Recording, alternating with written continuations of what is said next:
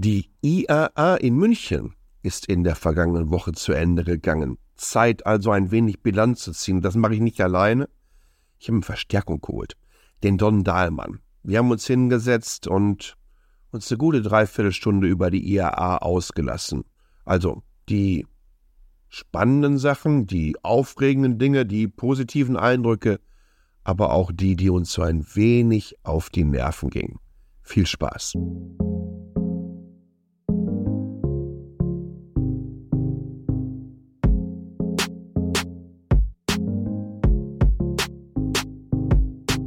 So bin ich jetzt praktisch schon ein bisschen spät ne, mit der IAA-Zusammenfassung. Aber wir hatten ja die Woche auch noch das Apple iPhone Event und deswegen habe ich da ein bisschen den Ball flach gehalten, damit ihr nicht eine Tsunami an Podcast, Newsletter nach der anderen bekommt. Aber jetzt ist er wieder da und ihr habt es schon geraten, wie immer gesponsert von der Itemis AG aus Lünen. Großartiger Champion des Mittelstandes, mehrfach ausgezeichneter Arbeitgeber als bester Arbeitgeber im Mittelstand und eine Firma, die noch einen ganzen Schwung Stellen frei habt.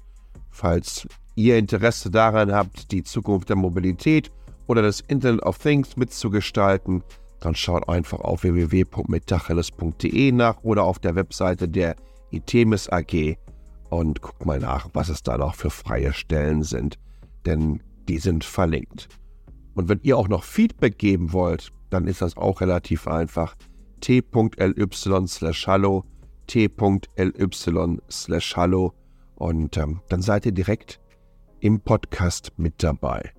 Und jetzt direkt mit dabei seid ihr bei unserem Gespräch in München von der IAA und hier kommt der Don Dahlmann. Viel Spaß.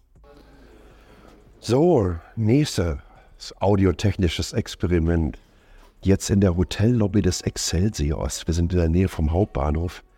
Neben mir sitzt Don Dahlmann, Urgestein der deutschen Blogosphäre, der zum Glück schon einige Messehallen der IAA durch und überlebt hat. Don, schön, dass du da bist. Hallo Sascha, danke für die Einladung. Best of IAA, Highlights, der Klassiker. Was sind deine Highlights? Schwierig dieses Jahr, ganz ehrlich gesagt. Ich glaube, ein Highlight ist, dass auch alle kommentiert haben, ist das massive Auftreten der chinesischen Hersteller. Ja. Äh, von Marken, die ich teilweise selber noch gar nicht gehört hatte, die hier da waren. Ähm, also das war sehr offensichtlich. Ja. Sehr offensichtlich, in welche Marktbereiche sie reingehen wollen. Also Mittelklasse, ähm, Midsize SUVs, äh, Kleinwagen vor allen Dingen. Ähm, da sind sie auf jeden Fall zu finden. Und das war, glaube ich, ich weiß nicht, ob das ein Highlight war, aber es war zumindest eine Erkenntnis der diesjährigen ähm, IAA, dass äh, da sich was bewegt und da viel passiert. Hm. Wenn du dir was rauspicken müsstest, mal abgesehen davon, dass natürlich der Aufschlag der chinesischen OEMs auch medial von den deutschen, insbesondere in deutschen Medien zuvor ordentlich thematisiert wurde. Gab es irgendwie auf der Produktebene etwas, wo du sagen würdest, wow, ich glaube, das war so ein Akzent, der dieses Jahr gesetzt wurde? Der neue Mini ist sicher von BMW, der E-Mini ist sicherlich ein Highlight gewesen. Mhm. Äh, das sage ich aus zwei Gründen. Zum einen, weil ich den alten Mini gehasst habe. Fand den immer fürchterlich. Der ist immer in der Vermietung hier bei Schernau und ich jedes Mal, wenn ich ihn nehmen muss, äh, habe ich irgendwie die Augenbrauen zusammengezogen. Ja. Brauche ich nicht. Aber gut, ähm, der neue E-Mini ist wirklich super geworden. Sie haben ihn innen gut aufgeräumt. Sie haben äh, auch vom äußeren Design wirklich auf den Punkt glaube, dass BMW da einen Sweet Spot getroffen hat für die Lifestyle-Interessierten. Spannendes neues Infotainment-System. Spannendes neues Infotainment-System, personalisierbar. Du kannst eigene Fotos in dein Infotainment-System reinladen. Hört, hört, das geht also. Ja. Ähm, also die haben da, glaube ich, einen guten Sweet Spot gefunden mit dem E-Mini, auch beim Preis. Äh, so um die 30, Mitte 30.000 eben das Ding wird sich richtig gut verkaufen. Das war ein Highlight. Reichweitentechnisch aufgerüstet. Ja, 400 Kilometer. Knackig. Ja, das also, das Doppelte, der war ja vorher relativ der hatte ja keine, überschaubar. Da, da, siehst du aber eben den, den, den Wandel, den auch jetzt zumindest bei einigen Unternehmen, wo es angekommen ist, jetzt laufen die ganzen Autos aus, die im Grunde genommen ja nur umgebaute Verbrenner waren. Ja. Und jetzt kommen die tatsächlich mit den wirklichen Plattformen raus. Also der E-Mini-Plattform, äh, das ist die eine Geschichte, da werden auch andere Autos drauf aufgebaut im, im Konzern. Ähm, BMW auch mit der neuen Klasse, ähm, der neuen Designstudio, was ja im Grunde genommen auch eine Plattform ist für sechs neue Modelle. Da kommt ein SUV, da kommt eine Limousine, Ja. da kommt alles Mögliche drauf. Also jetzt, jetzt bewegt sich da langsam etwas. Ähm, und das ist natürlich ein gutes Zeichen einerseits. Auf der anderen Seite fragt man sich, das sind Plattformen, die jetzt neu sind, aber gleichzeitig kommt die Chinesen schon mit ihrer zweiten oder dritten Generation an Plattformen. Hm. Und du siehst auch, und das ist etwas, was ähm, auch so ein Grundthema war vor der IAA, aber was sich in der IAA auch bestätigt hat, die Chinesen können mittlerweile die Infotainment-Systeme besser. Nicht, weil sie mehr Funktionen haben, die du jetzt in deinem Alltag brauchst, die haben mehr Spielereien.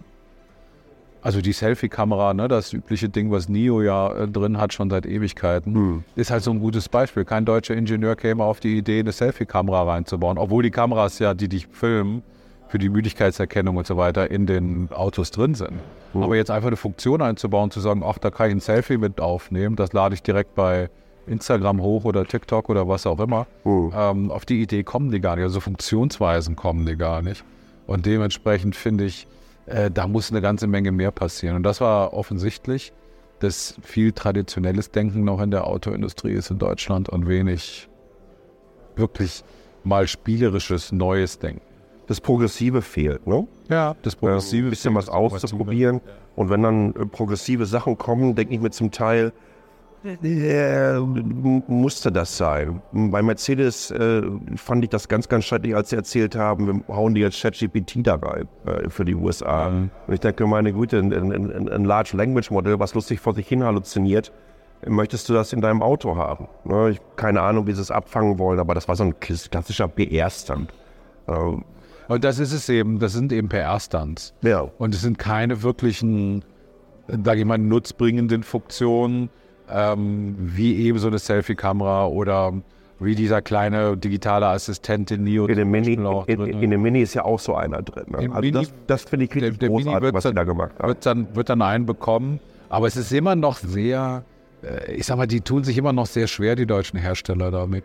Und das hat man auch gemerkt. Man hat auch beim Gang durch, also durch die IAA in den Messehallen zumindest bemerkt, dass viele der Zulieferer, also der kleineren mittelständischen Zulieferer, auch noch ganz konsequent dieses, also ihr Klientel bedienen. Also da war wenig jetzt an so ganz neuen Geschichten zu sehen oder herausragenden Geschichten zu sehen. Es war so das Übliche, was man eben so erwartet hat. Und das hat mir so ein bisschen eben auch gefehlt, diese Verbindung zum Tech. Ich war ein bisschen überrascht, dass auf der diesjährigen IAA der CEO von LG eine Keynote hatte und auch gesprochen hat. Und ich habe mich so ein bisschen mit LG unterhalten ähm, und die hatten ja im Grunde genommen gar keinen Stand. Aber die waren hier, um zu gucken, ähm, wollen wir vielleicht in zwei Jahren hier sein? Und haben das wohl eher positiv dann bewertet, weil sie auch gesagt haben, wir sehen, was fehlt. Also auch der Messe fehlt, wir sehen aber auch, was in der Autoindustrie fehlt. Dieses innovative Tech-Denken, was eben aus solchen Konzernen kommen kann. Und es hat mich dann auch nicht gewundert, dass ein Unternehmen wie Samsung hier war, äh, die auch den allergrößten Stand hatten. Also Samsung Display und, und SDI zusammengenommen. Äh, die haben eine halbe Halle gehabt. Und äh, so üblich Samsung halt, die ja dann immer groß aufschlagen. Aber die waren dann halt ja plötzlich mal richtig am Start. Waren tatsächlich auch schon in Frankfurt über die Jahre. Immer, aber ein bisschen versteckt. Ja, und du musstest gucken, wo sie da genau hast. Aber ja, äh, LG auf, auf der CES äh, immer, äh, also neben dem großen Stand, wo sie natürlich die, das gesamte Portfolio zeigen, immer einen Automotive-Meetingraum gehabt, wo sie äh, neueste Cockpit-Innovationen gezeigt haben. Mein Highlight, also ich habe zwei Produkt-Highlights äh, dieses Jahr. A, äh, finde ich ähm, das ähm, CLA-Konzept von Mercedes fantastisch. Stimme ich zu. Äh, ich glaube, das wird in dem Segment den Markt Volley nehmen. Das werden die Menschen haben wollen. Endlich kleiner, kompakter Sedan Einstieg in die Marke generell, ohne eine A-Klasse haben zu wollen oder ein EQA oder dann, was wenn das nächste in dem preislichen Bereich wäre ein EQB oder denkst du dir, ich habe aber gar keine Familie. Ne? So, also du, du, du hattest nichts. Und äh, mit der neuen Plattform, auf, die dir aufbaut, die, die Werte, die dafür angegeben werden, das ist schon sensationell. Also das Ding wird einschlagen. Ähm, und optisch einfach auch grandios. Und dann parallel dazu, und da sind wir auch wieder bei so einem kompakten elektrischer GTI auf der ID2-Plattform, was die VW vorgestellt hat, soll zu 99 Prozent das Design sein. Und äh, ja, äh, beide Plattformen, sowohl Mercedes als auch äh, Volkswagen, glaube ich, sehr emotionale Produkte. Ja, ich finde auch gerade, also bei VW finde ich ist so ein bisschen zweigeteilt. Also Mercedes fährt ja ganz klar so die Premium Luxury Schiene Ja, ja. und wird das ja auch weiter in die Richtung durchziehen. Ähm, die wollen da in der, in der Mittelklasse oder mittleren Mittelklasse wollen die nichts mehr mit zu tun Nee. haben. Ist ja auch in Ordnung, ist ja auch traditionell Mercedes, war ja früher auch immer so. Bei Volkswagen sehe ich es ein bisschen kritischer. Ähm, ja, der E-GTI, den sie vorgestellt haben auf der ID2-Plattform, sieht super aus. Und das Erste, was mir einfällt, endlich mal wieder vernünftiges Design bei äh, Volkswagen. Das zweite Auto, was sie ja hier dann gezeigt haben, haben sie vorher schon ein bisschen gezeigt, aber hier auf der IAA dann nochmal ist der ID7. Äh, also diese Großlimousine äh, auf der ID-Plattform. Und da habe ich reingeguckt und dann habe ich dann gesagt, boah, das Auto kostet dann, wenn es ausgestattet ist, 70.000 Euro. Und dafür kriege ich innen nichts. Also kriege ich ein großes Display und so eine kleine Schießscharte als Armaturenbrett und das war's. Und da muss ich dann ehrlich sagen, wenn ich da zur Konkurrenz gucke, auch bei Daimler oder auch bei BMW ähm, oder eben auch bei, gerade bei den chinesischen Herstellern, die dann so in der SUV-Klasse ähnlich gelagert sind, aber 20.000 Euro günstiger liegen, da steigst du dann ein, hast ein Auto. Die Teslaisierung des Innenraums Verstehe ich nicht. bei VW. Habe ich, ich mochte, also Tesla, bei Tesla kann man sich ja viel aufregen. Ich mochte den Tesla S-Innenraum. Ich fand, das war eine gelungene Mischung Ja. aus großem Display, ein bisschen Ja. Armaturenbrett, schön eingefasst, nicht so freistehend. Genau, und als der Tesla 3, sowohl der alte als auch jetzt die, die neue Variante kam, Mhm. habe ich dann gesagt, das gefällt mir überhaupt nicht. Da ist, ja- also im neuen ist ja gar kein Schalter mehr. Da läuft da, da muss ja selbst den Wählhebel mit dem Display bedienen. Ähm, und das bringt also, nee, sorry. Also ich, wenn du in einem Auto sitzt, da hast du, es ist ja so ein bisschen Wohnzimmergefühl Ja. und, ähm, und nicht Wartezimmergefühl. Und ich habe immer das Gefühl, wenn ich in den ID und zwar sitze, Wartezimmer auf dem Amt. das ist so ein bisschen Wartezimmer auf ein Amt. Äh, Und wenn ich dann in ein normal ausgestattetes Auto reingehe, ich hatte jetzt neulich einen, einen äh, Ionic 5, der auch schon relativ spartanisch ist für diese Verhältnisse. Aber selbst da ist noch ein bisschen eine nettere Ausstattung. Und wie man so schön sagt, das Auge ist mit. Ähm, ich finde halt, dass eine schöne Innenausstattung äh, gehört dazu. Mercedes macht das sensationell, Ja, sensationell gut. bleibe ich auch dabei, dass Mercedes die beste Ist Geschmackssache. Design und Mir Ausstattung ist es manchmal so ein bisschen zu, zu opulent und ein Ja. bisschen zu verspielt. Aber es ist Geschmackssache. Audi macht super, auch in ihren E-Fahrzeugen. Ja, Äh, die ist ein bisschen nüchter, das, nüchterner, das Design. Das sagt mir persönlich manchmal äh, eher zu. Aber ähm, das, was VW da macht in der ID-Klasse, sagt mir gar nichts. ja. Was mir recht gut gefallen hat, ich meine, okay, der ist natürlich auch schon ein bisschen älter jetzt äh, bei BMW, der XM, du so fast so ein bisschen wieder Retro-Design von Fahrerperspektive der 70er Jahre bekommt. Ist, äh, ne, Dashboard Mittelkonsole so leicht zum Fahrer äh, hinbewegt, auch vorne äh, hinter der Scheibe. Ähm, das hat mir sehr, sehr gut gefallen. Auch die Materialien. Das ist auch so eine Sache, ich glaube, wir, wir erleben viel Innovation, Materialforschung. Ähm, was können wir natürlich, wenn es darum geht, und das hat ja Mercedes angekündigt, dass äh, der, der CLA, der jetzt rauskommen wird, 40 Prozent nachhaltiger ist. Ne? Also über die gesamte Wertschöpfungskette ähm, hinweg. Und das ist schon mal ein Riesenstatement. Das hat eine ganze Menge mit diesen äh, Materialien zu tun. Wie können wir veganes Leder, weiß ich nicht, irgendwelche Kaktuswurzeln oder so ähm, äh, herstellen und vor allen Dingen, wie fühlt es sich an? Hat mir der XM von BMW extrem gut gefallen. Auch der Innenraum, in der Mitte haben sie so, so, so, so einen Glasdrehregler, der so beleuchtet war, waren wirklich, wirklich richtig schick.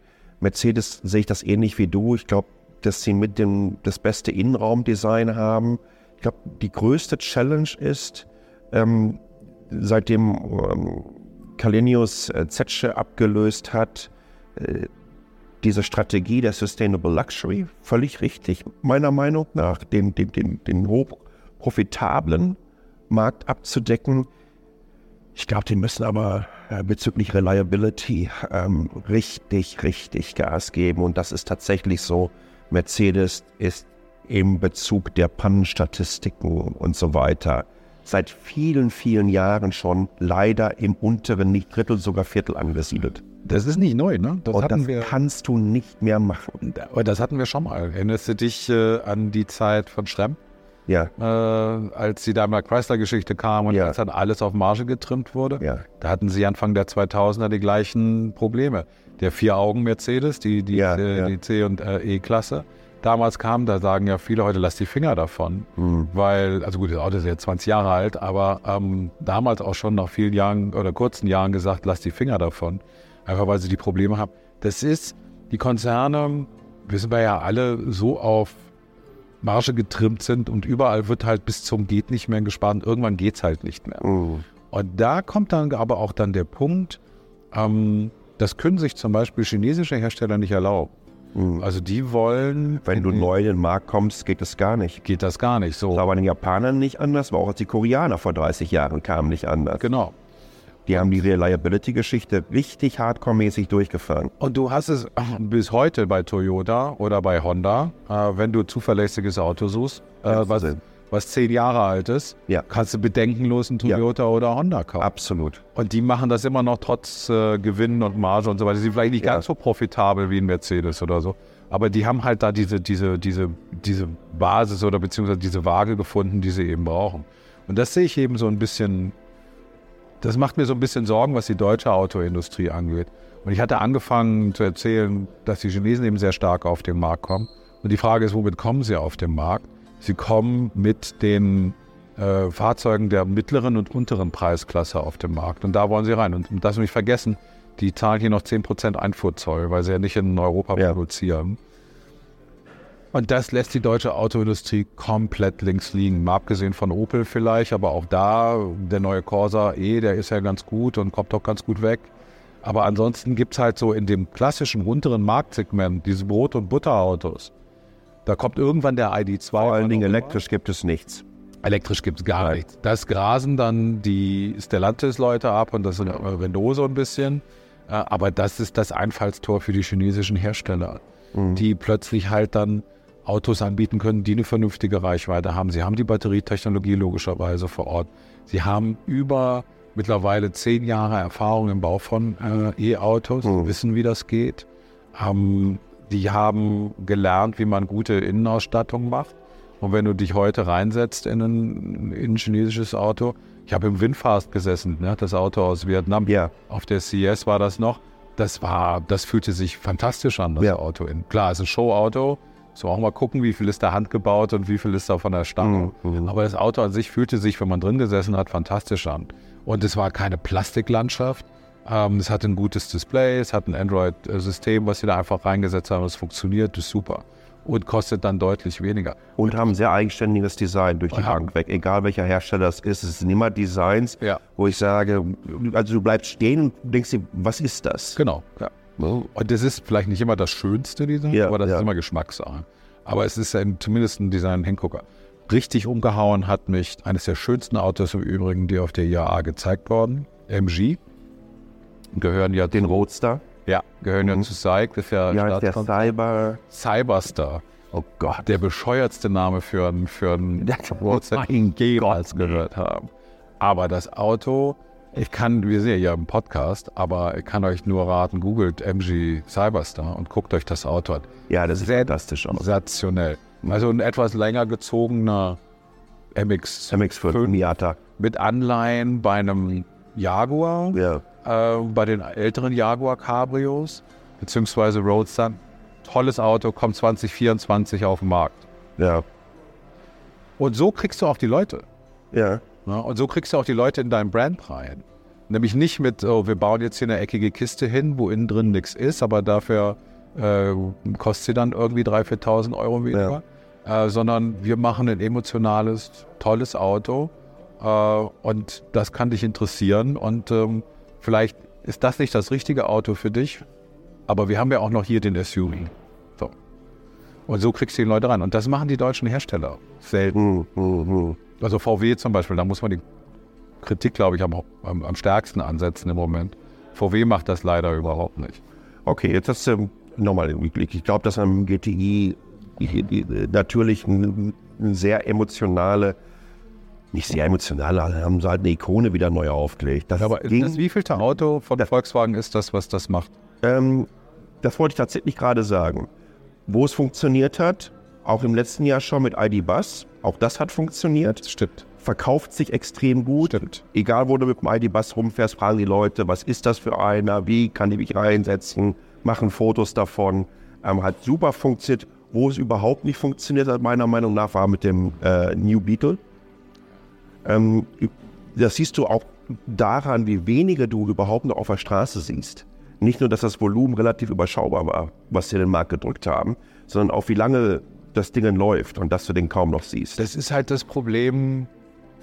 Du kannst ja einen Wagen neu auflegen. BMW hat das mit dem Mini erfolgreich gemacht. Ich war nie, wie gesagt, nie ein großer Freund des, des Vorgängermodells oder der Vorgängermodelle. Mit dem neuen sieht es ein bisschen anders aus. Aber man kann, muss ihnen zuschreiben, dass sie da mit den Cooper Works Autos und so weiter schon Nerven getroffen haben, das auch gut gemacht haben. Der Beetle, den Volkswagen irgendwann mal sich rausgepresst hat auf, was war es, Golfbasis, glaube ich, ja. ähm, das hat nie funktioniert, weil das von vornherein so eine Kopfgeburt war. Das war kein, hey, lass uns mal ein cooles Auto machen, sondern das war so, ach, man könnte ja auch mal wieder so ein bisschen Retro machen, das mögen die Leute ja immer. Wie kriegen wir das aus unserem Baukasten so zusammen? Inklusive Vase. Ja, aber wie kriegen wir das aus unserem Auto zusammengestückelt? Was auch gut gewesen ist und auch eine gute Wiederbelebung bis heute gut ist, ist der Fiat 500. Ja. Hat immer funktioniert, da war ich super skeptisch, aber meine Partnerin, die hat mit Autos überhaupt nichts zu tun. Ja, ja. Jedes Mal, wenn sie in dem, wenn ich den Fiat 500 äh, bei Schernau in der Vermietung habe, sagt sie, ah, da haben wir ja wieder dieses süße Auto. Inklusive der elektrischen Variante, inklusive in die Performance mit Ja. Abarth-Abteilung. das haben die Knaller durchgezogen und sehe ich genauso funktioniert. Und die haben das, die haben auch die, die Modellvarianten super gemacht. Es gab den Riva-Modell, es gab das Gucci-Modell. Äh, die haben sich mit den ganzen Modebrands zusammengetan. Ja. Und die haben da was, die haben da ein spannendes Auto draus gemacht, auch wenn das Auto an sich völlig banal war. Ja. ja. Aber das ist auch etwas, ähm, wo sich vielleicht die Autoindustrie im Moment so ein bisschen verändert, was ich vermisst habe, so ein bisschen auch hier auf der IAA, ist dieser Trend, dass das Auto eben nicht mehr, was viele Hersteller noch so ein bisschen projizieren nach außen, so die große Anschaffung ist. So das große Statusding, was du dir zulegst. Es ist immer noch Status, verstehe mich nicht falsch, aber es ist ein auswechselbarer Status, genau wie ein Smartphone. Mhm. Denn auch in der Mittelklasse, in der Oberklasse sowieso nicht, aber in der Mittelklasse kaufen die Leute ja nicht mehr das Auto. Wer hat Geld, irgendwie 30.000 Euro auf den das. Tisch zu legen, sondern die leasen das oder machen Kreditkauf oder irgendwie die Mhm. Bank oder wie auch immer und lassen das Ding zwei oder drei Jahre laufen und tauschen das Auto dann aus. Dazu kommt, dass wir auch einen neuen Trend haben, durchaus ja auch weltweit, aber in Europa, in Deutschland, ist Mietkauf, also diese nicht Mietkauf, die Abo-Modelle Mhm. Mhm. äh, Finn und wie sie alle heißen, äh, die das anbieten, wo die Leute monatsweise ja schon Autos äh, mieten, kaufen können. Volvo macht das ja auch mit Volvo Care im Angebot und die machen da mittlerweile fast 20 Prozent ihres Umsatzes mit. Also Leute sehen Autos anders, sie sehen es mehr als Nutzobjekt Mhm. und nicht mehr nur als Statusobjekt. Klar Status, weil du willst irgendwo mit einem schönen Auto Mhm. fahren. Ähm, deswegen kaufst du dir dann auch ein Volvo oder was auch immer. Aber trotzdem willst du oder siehst du es eben wie so ein Smartphone. Und du kannst zwei Jahre mit einem Smartphone rumlaufen, aber nach zwei Jahren denkst du dann auch so, oh, jetzt hätte ich aber gerne das neue iPhone Ja, oder das ja. neue Samsung oder das neue Google oder was auch immer. Und dieser Wechsel in der Wahrnehmung, wie Autos gekauft werden und, und wie Leute Autos kaufen, der hat, glaube ich, noch nicht so richtig stattgefunden. Ah, Das vermisse ich manchmal. Und da komme ich wieder zurück zu dem, was ich am Anfang gesagt habe, diese Spielerei, die die chinesischen Hersteller in ihren Autos haben mit den Infotainment-Systemen, das ist halt nochmal was anderes. Und die Spielerei, die, die ähm, Stellantis gemacht hat bei Fiat mit dem Fiat 500, ist auch ein gutes Beispiel. Jedes Jahr eine neue Variante. Das ist das gleiche Auto, steht da nur Gucci drauf, steht Riva drauf, steht sonst was drauf und hat da ein paar Holzleisten oder ein paar andere Farbmodelle und so. Die Leute sagen, oh geil, das will ich aber haben. Das haben die Japaner mal Ende der 70er Jahre eingeführt. Ne? Wir haben ja. jedes Jahr ein neues Modell ja. der gleichen Baureihe am Start. Und natürlich auch die klassischen Hersteller, die westlichen Hersteller in Zugzwang gebracht, ja. die natürlich jetzt auch kürzere Lebenszyklen haben inklusive den Facelift, der dann irgendwann so auf, auf der Hälfte des Weges hineingeschoben wird. Äh, und bei den Chinesen gebe ich dir recht, das ist so diese Strategie, dieses Progressive, dieses ähm, Software verändert sich weitaus schneller als der Distributionskanal, der da auf vier Rädern äh, vor mir steht, auf dem ich diese Software nutze. Und äh, das ist sehr, sehr eigenständig und das ist sehr ja bold, ne, was die da machen. Und, und, und machen das auch, diese, dieses Selbstbewusstsein, das strahlt es auch wirklich aus. Aber wir haben doch. Die wollen anders sein. Ja, die wollen, die müssen anders sein. Also sie müssen ja irgendwo eine Nische finden, Klar. wo sie sagen, oder wo ein Käufer dann sagt, äh, ach weißt du was, ich nehme dann lieber den Chinesen oder ich probiere jetzt mal den BYD aus oder den Forthing oder den was auch immer. Und da, da müssen sie ja irgendwas machen. Das hat Toyota und Honda und die ganzen Japaner haben das mal gemacht, weil sie viel günstiger waren. In den 80er, 90er Jahren, als dann diese Welle kam, mhm. weil sie auch lustige Autos hatten, weil sie auch emotionaler irgendwo damals teilweise ähm, Civic Type R und so weiter, diese ganzen Klassiker, ähm, emotionalere Autos teilweise gebaut haben. Äh, das ist aber so, der, der allgemeine Trend ist eben, dass Autos eben nicht mehr etwas sind, was du dir für acht Jahre oder zehn Jahre vor die Tür stellst, sondern was du alle zwei Jahre auswechselst. Oh. Und da ist es völlig wurscht. die ähm, Frage, ähm, den meisten Leuten ist es auch wurscht, was kaufen. Und dann geht es noch über den Preis. Warum ist Dacia so erfolgreich ja. in Europa? Ja, ja. ja, das Auto ist eine Katastrophe. Aber es macht im Grunde genommen alles wieder richtig, weil es dich von A nach B bringt und nichts kostet. Das ist natürlich die Frage, wenn wir solche Nutzungszeiträume haben, inwiefern sich die Automobilindustrie auch nur ansatzweise das den Hashtag Nachhaltigkeit über die äh, über das Armaturenbrett pappen kann. Das wird schwer. Aber du hast ja eben angesprochen, äh, ich habe mich mit dem Nachhaltigkeitsleiter von äh, BMW unterhalten, Dr. Becker. Und die denken, das muss man BMW lassen, ich habe ja früh damit angefangen, auch mit dem Thema. Ja. Ähm, also schon mit dem beim i3 und i3 immer noch konse konsequentes, genau. äh, nachhaltigste. Das, das die, die Lehren aus dem, aus dem i3, ähm, das haben sie jetzt fast auf alle Bau, oder eigentlich ja. auf alle Baureihen ja. übernommen. Und die machen das wirklich konsequent. Die denken das Auto eben, die fangen schon bei der, bei der Planung für das Fahrzeug, fangen sie an, mit den Zulieferern zu reden, ähm, über die Nachhaltigkeit und so weiter. Und das machen die wirklich gut. Und die haben ja auch eigene also bei, dem, bei den E-Autos, sie bekommen ja zum Beispiel ihr Kobalt nicht mehr aus dem Kongo, sondern die haben ja Verträge abgeschlossen mit ja. ähm, nachhaltigen Minen aus Australien und aus Marokko und so weiter. Also die nehmen das wirklich ernst und du hast auch das Gefühl, dass die das ernst nehmen. Ähm, das, dann bin ich, da musst du natürlich sagen, wie, ist, wie nachhaltig sind chinesische Autos. Ja, also, weil sie es müssen. Und ich glaube, die Möglichkeit zu haben, deine Wertschöpfungskette sehr transparent abbilden zu können, genau zu erklären, wo kommt was her, was hat das für einen Impact, kann in Zukunft nicht nur, sondern wird ein Feature sein. Ein ganz wichtiges Feature, um überhaupt in verschiedene Märkte überhaupt noch reinzukommen, weil die ansonsten sagen, nee, Freundchen, wo kommen da die Sachen her? Arrivederci, das geht überhaupt nicht. Aber deckt für dich zum Beispiel die IAA diese Themen ab? Nö. Das ist vielleicht auch ein guter Punkt. Lass uns mal generell über IAA reden. Wir sind hier in einem Hotel, äh, in einer Lobby, wie ihr offensichtlich hören könnt, äh, in der Nähe des Hauptbahnhofs. Wenn man weiter in die Innenstadt geht, dann gibt es diese sogenannten Open Spaces, wo die diversen Hersteller auf öffentlichen Ständen zeigen, ähm, was sie haben. Die IAA ist hier in München 2021 an den Start gegangen als Mobilitätsmesse, sich bewusst breiter aufzustellen, um auch natürlich der Kritik, äh, Kritik der, der NGOs der letzten Jahre was entgegenzusetzen. Ich glaube, wenn du dann in der Fußgängerzone Autos ausstellst, konterkariert das A, äh, äh, Mobilität im urbanen Raum. Und dann packst du äh, die Talks über ähm, die urbane Mobilität der Zukunft äh, zehn Kilometer weg am Arsch der Welt auf so einem Messegelände, äh, wo sich relativ wenige Menschen äh, verlieren werden. Also ich, ich, ich finde das nicht schlüssig, ähm, dieses Konzept. Ich glaube auch, dass es mittlerweile, äh, sehe ich es eher so, dass, glaube ich, eine klassische Automobilmesse ähm, richtiger wäre vom Konzept her, die auch äh, auf einem Space ist, wo ich alles sehr, sehr schnell erreichen kann, die verschiedensten Hersteller. Hier nicht Ping-Pong spielen muss äh, mit den Öffis, äh, um vom Messegelände wieder in die Stadt zu kommen. Jetzt kann man sagen, okay, ist für Medienvertreter in vielleicht noch ein bisschen eine größere Herausforderung als für Otto-Normalbesucher. Aber ich, ich, ich, ich werde da noch nicht so richtig äh, mit warm, wie dieses Konzept hier läuft und ob dieses Konzept so einer Messe, die auf einmal so breit sein möchte, ähm, überhaupt noch zeitgemäß ist oder ob sie so ein Ding nicht einfach nur einmal funktioniert und das ist South by Southwest und ansonsten nirgendwo mehr. Ich glaube, dass die IAA sich was einfallen lassen muss, also auch eine Entscheidung treffen muss, was sie sein will.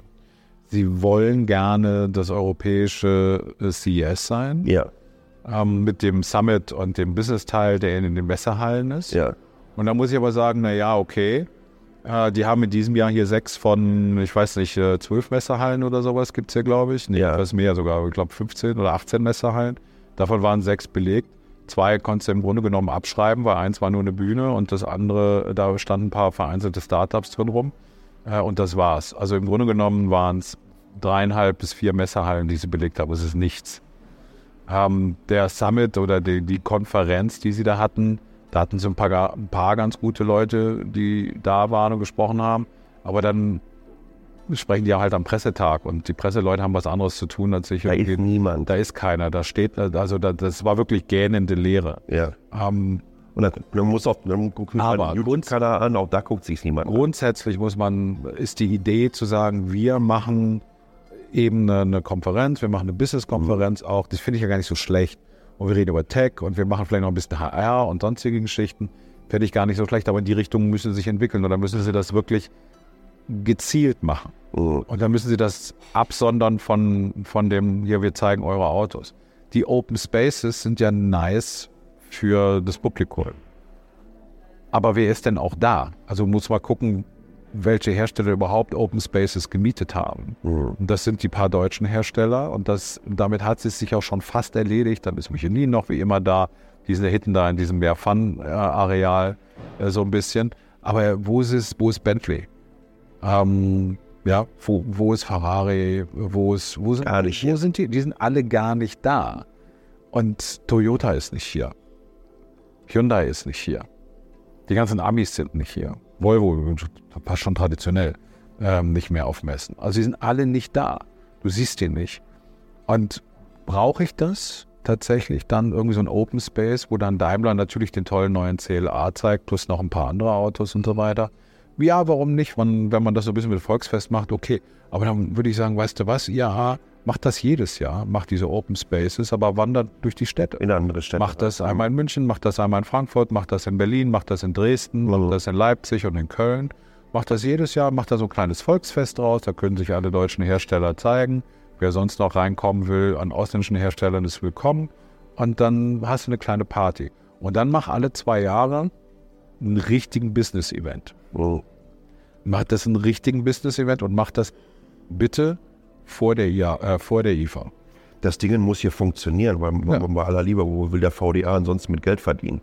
Ja, davon, ja. davon mal abgesehen, die zahlen ja einen Großteil hier auch. Aber ähm, macht das dann halt noch am besten zwei Tage vor der IFA, weil die Überschneidung mittlerweile bei den Tech- und Autojournalisten ist relativ groß. Ja. Also macht einfach zwei Tage Business-Konferenz ja. in München. Ähm, da kommen dann alle und am, macht das, weiß ich, Montag und Dienstag. Und am Mittwoch fahren alle nach Berlin und am Donnerstag, Freitag gibt es dann äh, die IFA-Pressetage und, und gut ist. Genau. Und dann hast du das gut zusammengelegt. Du hast Deutschland eine Woche lang in den Medien drin mit großen Veranstaltungen und sonstigen ja. Sachen. Und du baust diesen, diesen Business-Bereich oder diese Konferenz mit Ausstellungen, holst die Tech-Firmen noch dazu, etc. etc. Und dann hast du eine runde Geschichte. So wie die IAA ist. Ich bin gestern da rumgelaufen und habe mir die ganze Zeit im Kopf gesagt, brauche ich das hier eigentlich? Mhm. Und fahre ich hier in zwei Jahren nochmal hin? Muss ich mir echt überlegen. Ich glaube, das siehst du auch mal davon abgesehen, dass die klassischen Leitmedien natürlich, wir haben schon gerade angesprochen, äh, die chinesischen Hersteller kommen zu IAA, sind so groß wie nie. Ist das jetzt die große, die große Flut, die auf die westlichen OEMs zukommt? Verändert das alles? Ähm, das war das große Thema. Ansonsten medial die Launches, die natürlich auch von den diversen Fachmagazinen und von den Ressorts äh, in den großen Medien stattfinden. Äh, aber selbst, dass die IAA mittlerweile zu einer Medienmarke geworden ist, das ist nicht gegeben. Du guckst dir den, also zwei Beispiele. Letztes Jahr, ich glaube, das Ticket hat irgendwie, das digitale Ticket, glaube fast 300 Euro gekostet. Dann gehst du durch die Paywall durch auf der IAA-Webseite, weil ich mir die, die Dies-Keynote anschauen wollte. Ähm, dann war das ein unlisted YouTube-Video embedded da drin. Und es haben mit mir zusammen 130 Leute geguckt, wo du davon ausgehen kannst, dass wahrscheinlich 100 aus Wolfsburg waren. Und dann ist das so schlecht auch gefilmt gewesen, also dass du noch nicht mal eine Möglichkeit hast, die Slides parallel zu sehen, sondern ne, als würdest du ganz hinten in der Halle sitzen und drauf gucken. So, also Digitalisierung und mediale Aufbereitung war, pack mal da hinten noch eine Kamera hin. Und dann haben die halt so viel Geld dafür genommen. Das nächste war, du hast das gesehen, ich weiß nicht, welche Agentur das macht, ähm, aber äh, haben so verschiedene Talk-Formate und so weiter auch. Dann hast du dann da Videos, äh, die haben eine Million Views, kein Kommentar drunter und zehn Likes. Und dann sei liebe, liebe Leute, also wen wollt ihr denn damit auf den Arm nehmen? Ne, dass ihr da schön Budget draufgepackt habt. Ich hoffe mal, dass ihr Budget draufgepackt habt oder nicht gesagt habt, hier kauft meine Views. Sieht nach beiden extrem aus, insbesondere wenn dann Nachtalks kommen und die haben dann nur noch 150 Views. Und das funktioniert einfach so nicht. Ne? Die haben ordentlich rausgepulvert. Viel, viel, viel Inhalt, aber alles keine Traktion bekommen. Und dann werden die sich gesagt haben, ja komm, da müssen wir einfach noch ein bisschen dran drehen. Und das ist einfach sehr, sehr auffällig und ja, sehr schade. Warum sind Konferenzen in Deutschland, es gibt ja gute äh, oder äh, bekannte zumindest äh, Konferenzen in Deutschland, die Bits and Prezels hier in München ist ja ein ja. gutes Beispiel. Warum funktioniert das? Ich meine, die ja. machen, die geben natürlich richtig ja. Gas und äh, die, die hauen richtig rein. Weil das Profis sind. Weil es Profis sind und weil sie auch wissen, wie Marketing... Aufmerksamkeitsprofis. Genau, weil sie wissen, wie Marketing funktioniert, Ganz wollte genau. ich gerade sagen. Ganz genau. Und ähm, ich finde das eben, genau das muss die IAA machen. Die müssen... Die, die, da müssen alle CEOs am Start sein. Ja, natürlich. Und da müssen alle Experten am Start sein. Und da müssen Leute am Start. Du musst auch zur Not mal, dann zahlst du halt, der braucht ja Geld gerade gibst du halt Elon Musk eine Million äh, und sagst, komm mal rüber und, äh, und äh, erzähl hier ein bisschen was über deine Marke und äh, wie blöd alle anderen Hersteller sind. Ähm, dann, hast du, dann hast du die mediale Aufmerksamkeit und über die mediale Aufmerksamkeit generierst du dann auch natürlich wieder mehr Interesse von, von, von Ausstellern. Und das, und das können sie, das kann der VDA offensichtlich nicht. Ja. Vielleicht wäre es auch eine Variante, dass man eben die Bits and Preces Leute das machen lässt oder die OMR Leute das machen lässt. Ja. Äh, anstatt dass es VDA das. Brauchst digitale Strukturvertriebler. Ja, also auf jeden Fall ein bisschen, ein bisschen was passiert. Aber ganz generell muss ich ehrlich sagen, um das Thema nochmal aufzugreifen, die IAA, äh, gebt ihr völlig recht, die IAA funktioniert so nicht, so wie sie im Moment ist, überhaupt nicht. Ähm, das ist ganz weit weg von dem, was es sein könnte. Ja. Und wenn man gleichzeitig bedenkt, dass Deutschland ja mit der gesamten Automobilindustrie, die hier sitzt, und hier sind denn auch die Importeure, die hier sitzen, die gehören ja dazu, und es sind ja etliche, äh, eigentlich doch in der Lage sein sollte, eine Konferenz im Jahr zu haben, ähm, die sich mit dem Thema Tech und Auto beschäftigt, ja. die weltweit so anerkannt ist, ja. dass die Leute hier hinfahren und unbedingt hier hinwollen und, und das mitnehmen wollen was die CES für die USA ist, äh, was die ähm, wo der Summit auch übrigens immer voll ist. Wo der ne? Summit immer voll ist. Alles genau. voll. Genau, das oder was die, ähm, ähm, wie heißt sie in Taiwan? Die äh, Computex. Die Computex, Dankeschön. Ja. Äh, was die Computex für Taiwan ist oder was die Peking Shanghai Autoshow äh, für China ist, die ist ja auch immer im Wechsel. Also wenn du das hast, äh, das müsste, müsste noch in Europa äh, hinzubekommen sein. Es gibt ja auch keine Konkurrenz mehr. Paris ist tot die Autoshow. Ja, Genf überschaubar. Genf, wenn sie überhaupt noch mal stattfindet. Also angeblich soll sie nächstes Jahr nochmal kommen, aber Ja. eher nicht. Äh, MWC hatte mal die Chance, so ein CES-Auto-Ding zu werden. Alle rausgegangen. sind alle rausgegangen, hat, haben sie aber auch selber ein bisschen vergrault mit Preisen, wo du gesagt hast, das machen wir nicht mehr. Das Ja. habe ich von einigen Ausstellern gehört. Ähm, also, da ist eine Lücke. Und der, Deutschland hat genügend Geld und hat genügend Know-how und genügend Digitalexperten, diese Lücke füllen zu können. Wichtig ist zu wissen, was sie sein wollen. Ich glaube, die haben nach dem, nach der zweiten, nach dem zweiten Aufschlag hier ist immer noch nicht herausgefunden. Das ist immer so eine Findungsphase, äh, zu begreifen, dass du nicht alles sein kannst. Es gibt hier keinen Fokus. Das ist für mich extrem fragmentiert, die ganze Geschichte. Und zu begreifen, dass du selber einfach Medium sein musst und das ein bisschen anders äh, aufziehen musst und das mehr nicht unbedingt auch mehr ist im Bezug darauf, was hinten rauskommt und wie erfolgreich das ist. Und ich glaube, da haben sie, ja, da haben sie ein Problem und das Problem ist, glaube ich, mittlerweile so groß. Wir haben schon gerade diese riesen Latte an Herstellern angesprochen, die überhaupt nicht mehr hier sind, die schon bei der letzten nicht dabei waren, die zum Teil schon sich aus Frankfurt rausgezogen hatten. Ne? Das ist so fast so die, die, die Deutisierung der IAA, wo du merkst, dass da auch da die, die Hersteller Schritt für Schritt rausgehen. Überleg mal, der erste große deutsche Hersteller, also ein Mitglied des Verbandes, der das ganze Ding hier macht, sagt, nee, machen wir nicht wieder. Dann wird es die nicht nochmal geben. Also ich habe mit ein paar Herstellern gesprochen, äh, vor zwei Jahren auf der IAA. Und da haben irgendwie alle mit dem Kopf geschüttelt und gesagt, also ob wir das nächstes Mal nochmal Ja, mitmachen. gegrummelt. Übrigens auch Ja. dieses Jahr wieder. Dieses Jahr aber genau dasselbe. Wenn man so ein bisschen spricht mit den Leuten nach dem zweiten Gin Tonic oder so, dann hört man eben auch häufig, das kostet ein Na Schweinegeld. klar. Ähm, das ist super aufwendig mit den ganzen Genehmigungen in der Stadt und was baut man und was darf man bauen, wo kriege ich Strom her und so weiter. Also es ist extrem aufwendig.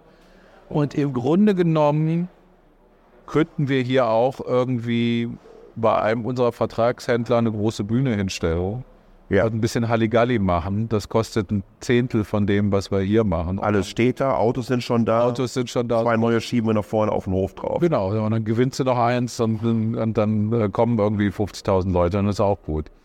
Also, wie gesagt, das ist alles so ein bisschen, das nervt mich aber auch gleichzeitig so, muss ich ganz ehrlich sagen, weil es nicht sein muss. Genau. Aber die Kompetenz, wir hatten Bits and Prezels und OMR angesprochen, ähm, die Komp oder Gamescom, ja, ist ja auch ein gutes Beispiel Das dafür. funktionieren ja. Es funktionieren diese großen Messen, das sind Weltmessen, Ja, ja, wo ja, die ja. Leute angereist kommen.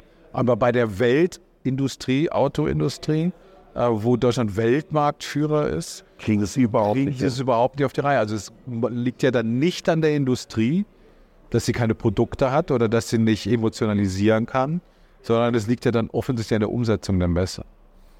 Ja, kann ich alles, wie gesagt, durch die Bank äh, unterschreiben. Ähm, ich hoffe, dass sie die Kurve bekommen. Ich bin gespannt, wie die Abschlusspressemitteilung aussieht. Ach komm, die kennst du doch. Ob, ob, da, ob, ob da vielleicht sogar ChatGPT mal äh, unter die Arme greifen muss, um die Story zu erzählen auf der Erfolgsschiene. Das ist natürlich jetzt sehr, sehr viel Sarkasmus dabei. Aber Tatsache ist, äh, wir erleben es ja hier vor Ort und das ist nun mal wirklich nervig und es ist sehr, sehr schade, dass es ähm, so weit gekommen ist und dass sie das einfach nicht weiter weiterentwickelt haben in eine Richtung hinein, wo du sagen kannst, weißt du was, ich freue mich schon aufs nächste Jahr. Ja, ich freue mich aufs nächste Jahr, weil da ist wieder die IAA Truck und die ist immer super. Das stimmt. Die ist in Hannover. Die ist in Hannover. Schön kompakt alles zusammen. Ich habe das alles auf einem Messegelände und muss ja nicht Ping-Pong spielen. Don Dahlmann, vielen, vielen Dank, dass du da warst und ähm, dass Wir du sollten- Zeit genommen hast. Äh, Gerne und wir sollten das häufiger machen. Das sollten wir häufiger machen. Das ist, ein, das ist ein sehr, sehr guter Punkt. Lass uns da mal drüber Gedanken machen. Genau. Und euch danke fürs Zuhören.